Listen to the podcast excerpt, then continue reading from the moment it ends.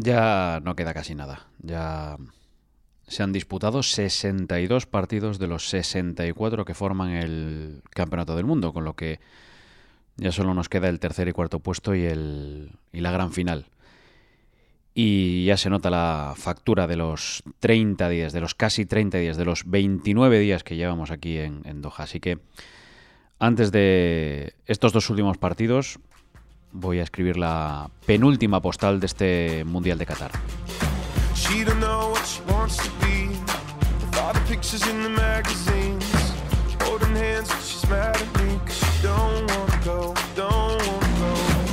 Querido tío Gaspi, pues ya se va acercando ese, ese gran partido, porque al final tengo la sensación de que la última semana se hace muy dura, la última semana se hace muy cuesta arriba, todo cuesta mucho más. Es verdad que hay menos partidos, puede ser que haya más tiempo libre, en realidad lo que hay es más tiempo para estar pendiente de todo lo que sucede en torno a la final. Es un partido con tanta trascendencia que todo lo que sucede ya mm, es importante en torno a Francia, en torno a Argentina. El tercer y cuarto puesto se lleva menos focos, con Croacia y con Marruecos. Pero no deja de ser el partido que va a determinar quién va a ser la tercera selección de este campeonato del mundo. Y es curioso porque ya todos pensamos en el avión de vuelta, ya todos pensamos en que esto se, termine, son muchos días, son muchas horas, son muchas semanas, ya se nota el cansancio para todos. Y es curioso que a veces parece, parece que, tenemos más ganas de, montarnos en el avión de, vuelta que de estar en, en, la gran final, que se supone, bueno, que se supone, no, que es el partido más importante, más trascendente de todos los que estamos, de los que hemos visto y de los que vamos a ver en este Mundial de Qatar. Vamos, que es el objetivo, estar en la final. Los futbolistas, los entrenadores, las selecciones, estar en ese partido, jugar ese partido y los periodistas que hemos venido a cubrir este evento, poder estar en esa final para poder contarla. Pero se entremezclan esas, esas sensaciones porque, bueno, pues ya lo dicho, ya toca, son muchas horas, son muchos días, muchas semanas y el, y el cansancio, el cansancio hace, hace mella. Son algunos los compañeros que en todos los mundiales siempre me han dicho eh, cuartos, cuartos es la barrera. Eh, la primera fase se, se lleva más o menos bien, son muchos partidos, es verdad, pero uno va cogiendo el ritmo. En octavos empieza, empieza la criba, son los primeros equipos, bueno, los primeros equipos en la fase de grupos, pero en octavos ya hay una criba importante, la mitad de los que juegan los octavos se queda, la mitad se va para casa.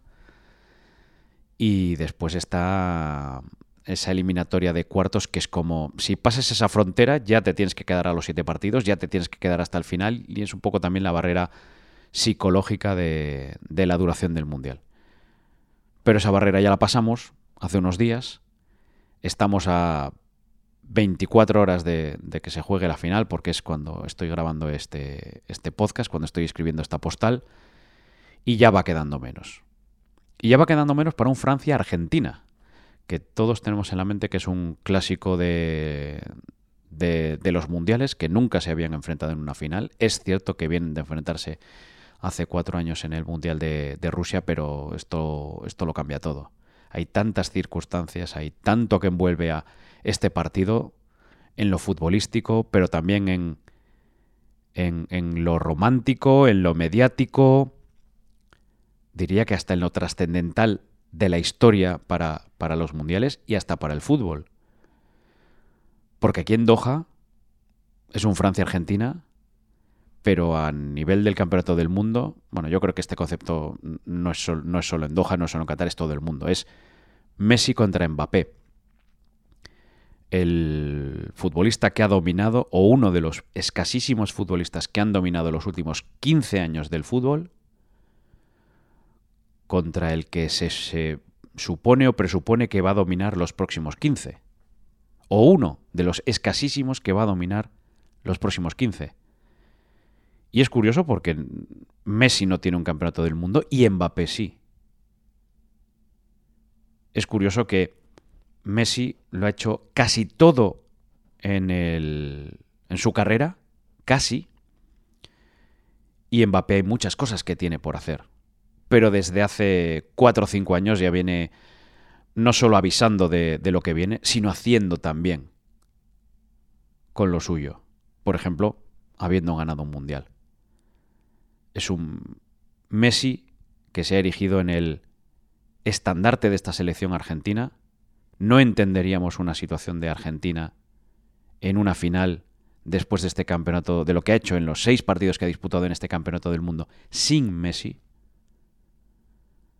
Y Mbappé tiene ahí un pequeño debate sobre su importancia y su liderazgo, la trascendencia de todo lo que hace en el juego de Francia, porque es cierto que empezó muy bien, es cierto que ha puesto los goles de, o muchos de los goles de la selección francesa, es cierto que cuando le llega la pelota con esa velocidad, esa verticalidad, sabes que puede pasar algo y han pasado cosas con Mbappé en este Mundial de Francia, pero también creo que existe un consenso general de que Griezmann se ha erigido en el futbolista por el que pendula todo el juego de la selección de Francia. Está más repartido el, el rol, la importancia en Francia que en Argentina. Entonces eso es algo que, Veremos cómo se desarrolla el partido de mañana, si vuelve a aparecer Messi, si aparece Mbappé, que lleva dos partidos donde no ha sido ni en octavos, bueno, tres, ni en, ni en octavos, ni en, ni en cuartos, ni en semifinales, ha sido ese futbolista que, que, se esperaba, bueno, por lo menos en cuartos y en semifinales, sobre todo, ese futbolista que debe aparecer en las grandes citas o que desequilibre los partidos. Ha sido más Grisman, por ejemplo, en la, en, la trayectoria general de, esta selección de, de Deschamps, que está también ante el hito histórico de, ser el seleccionador que repita una victoria en un campeonato del mundo, algo que no sucedía desde la Italia de, de los años 30. El palmarés de Deschamps es impresionante, incomparable, y puede ser otra vez campeón del mundo, algo que ya ha conseguido como jugador y como entrenador y que, bueno, pues solo está o solo ha estado al alcance de Zagalo y de y de Beckenbauer, que se dice pronto. Así que vamos a ver si ese duelo es entre Messi y Mbappé, porque también luego hay otros pequeños duelos. No sé si este es un duelo de Messi y Maradona, si Messi necesita este título del mundo para que se le considere el mejor futbolista de, la historia, si con ese título de campeón del mundo le van se le puede colocar esa etiqueta. Yo creo que también esto va más por gustos, porque por títulos, por goles, por trascendencia, por importancia, por regularidad, creo que no cabe duda. Aunque no ganase este campeonato del mundo Leo Messi.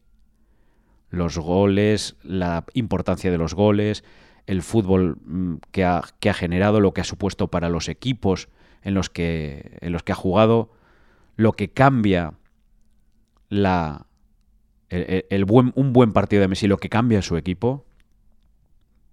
Yo tengo la sensación de que, mm, no sé si lo, si lo compartes, que si Messi hace un buen partido, está Argentina más cerca de ganar. Si Messi no hace un buen partido, pues tengo la sensación de que es muy difícil de que Argentina le gane a Francia. ¿Puede pasar? Pues claro que puede pasar, pero es más difícil.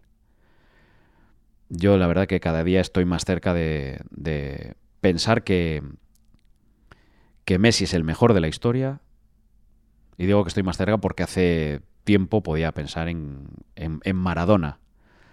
Porque es verdad que el Mundial de Maradona, el Mundial del 86, digamos que es la cota más alta, el hito más alto la versión, la mejor versión de Maradona en toda su historia. Si Messi gana este mundial, mm, no, no, no a lo mejor se le acerca, a lo mejor lo podemos igualar. Lo que está claro es que Messi a lo largo de los años ha tenido una regularidad que Maradona no mostró. Hoy le leía una, una entrevista en El País de Diego Torres a, a McAllister, al, al padre de, del actual futbolista de la selección argentina que jugó con Maradona y establecía un poco estas, estas diferencias.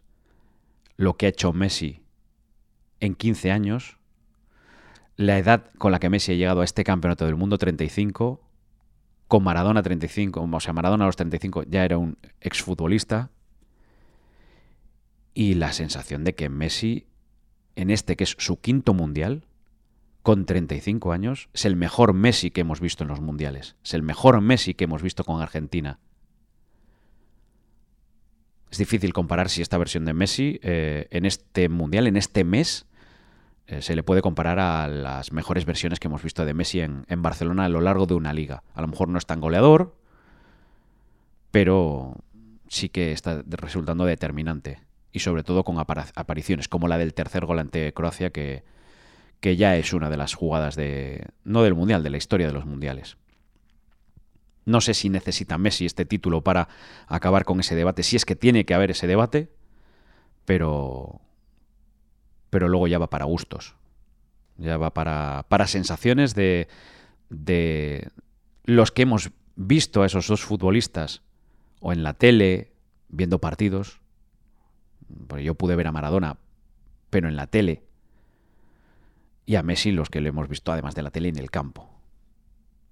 Y luego está también esa sensación, esta sí que es un poco más de, Doha, de, todo lo que rodea este campeonato del mundo, del consenso generalizado en que Messi merece este mundial, de que Messi merece jugar su último partido con Argentina en un campeonato del mundo levantando la copa, que sería el final de, el bonito sueño que ha escrito un futbolista.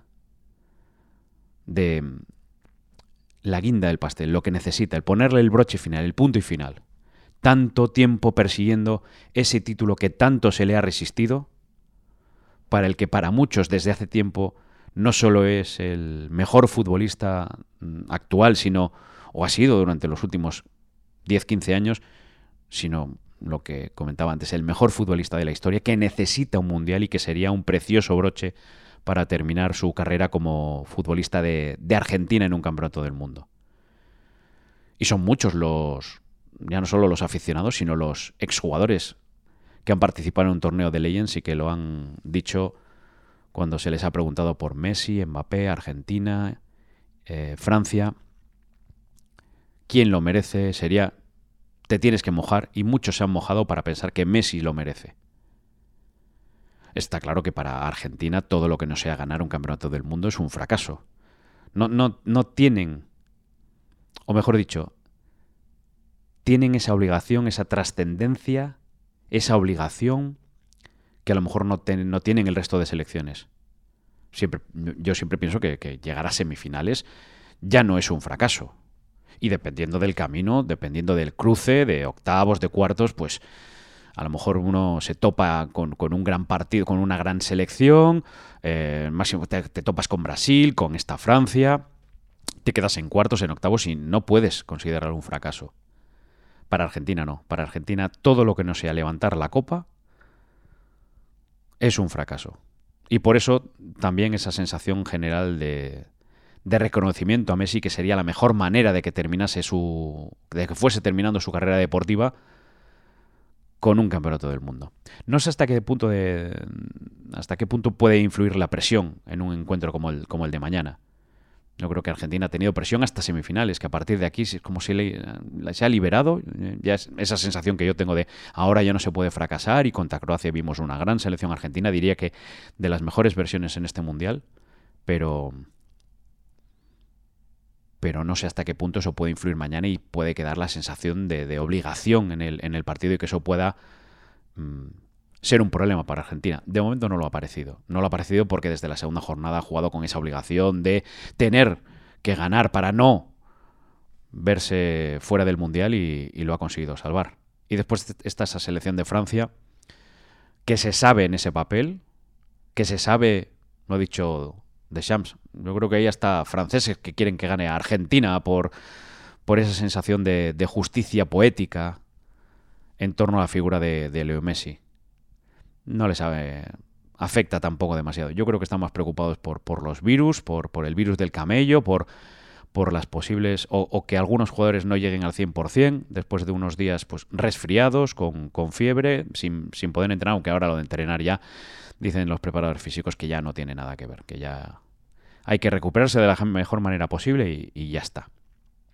Y así le estamos poniendo el punto y final a, a este campeonato del mundo, con ese Francia-Argentina de mañana, y pensando o empezando a pensar, porque la FIFA ya empieza a pensar en el, en el que viene. Eh, ha sido un, mundial o está siendo un mundial en una ciudad sin incidentes, con muchas elecciones. Ya se nota que, hay menos gente, que hay menos aficionados. Se nota que, que las elecciones ha ido, han ido cayendo por el camino y que ya son muchos los que han cogido el, la maleta y el avión de vuelta, al tiempo que son muchos los argentinos que están llegando todavía. Se calcula que ahora mismo puede haber unos 40.000 en Doha y que pueden llegar otros 10.000, 15.000 con problemas de entradas.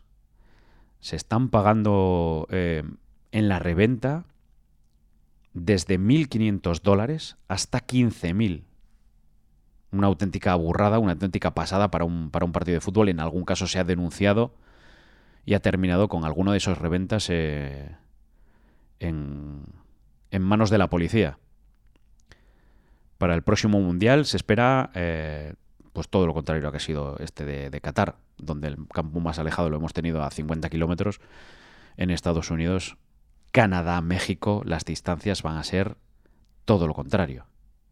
48 selecciones. Ha dicho además mm, Infantino una cosa que, que llama la atención, porque, claro, son 48 selecciones que van a estar mm, dispersas en 16 grupos de tres equipos.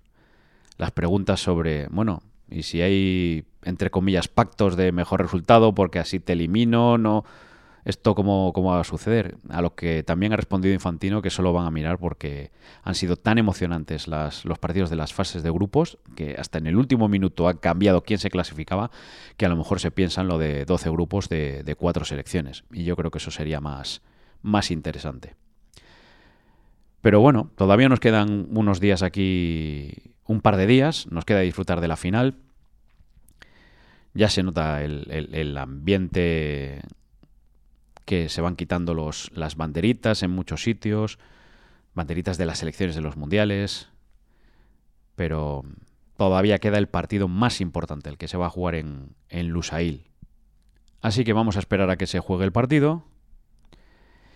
Y ya en la próxima postal ya, ya te contaré qué es lo que, lo que puede quedar, cómo se puede quedar la ciudad de Doha después de un mes viviendo de manera tan intensa un campeonato del mundo como este. Ha llegado a pasar, bueno, ha pasado, que se han alterado los horarios de los trabajadores, la gente ha, ido, ha, visto alterado cómo ha tenido que, que, entrar antes a trabajar a las 6 de la mañana para poder salir a las 11, que es cuando se juegan los partidos. Los niños han tenido un mes de vacaciones por el campeonato del mundo. Sí, sí, les han dado vacaciones por el, por el Mundial. Bueno, ha sido un país que ha vivido para el Mundial. Con sus defectos, con sus virtudes, con sus ideas, con su amabilidad. Pero bueno, esto ya te lo contaré en la, próxima postal, que los contrastes que se pueden vivir ya no solo en un país como Qatar, en una ciudad como Doha, sino también lo que supone durante un mes vivir en una burbuja de un campeonato del mundo, porque no será igual, no es igual visitar Doha o haber visitado Doha en, este pasado mes que haberlo hecho hace seis meses o que hacerlo dentro de seis. Y esto sucede no solo aquí, sucede en todos los campeonatos del mundo. No es lo mismo haber ido a Río de Janeiro hace ocho años que, ir ahora, no es lo mismo... Bueno, a, Rusia evidentemente ahora que no, no, es lo mismo con este conflicto, pero sin este conflicto no sería tampoco lo mismo ir a Rusia, ir a Moscú, ir a Kazán, Kaliningrado, eh, en el entorno de un campeonato del mundo que, sin estar en plena competición. Pero bueno, esto ya te lo, te lo cuento en la, en la, próxima postal. Antes vamos a ver qué nos deparan Francia y Argentina.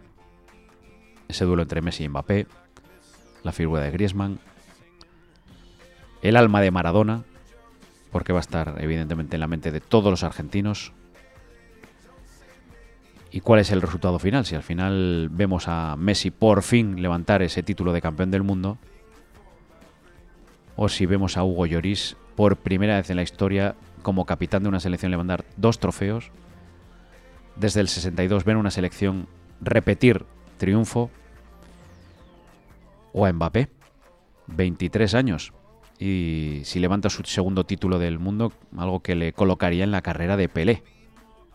Así que estamos hablando de palabras mayores y de un duelo que, que lo que supone algo más, mucho más que un partido de fútbol. Nos va a deparar algo más que un campeón del mundo. Creo que tiene mucho de simbólico lo que pueda suceder mañana y a quien entrone como vencedor en el Mundial de Qatar. Así que esperando ese final, te rubrico, le pongo sello y te mando esta postal. La siguiente ya será con un ganador en el Mundial.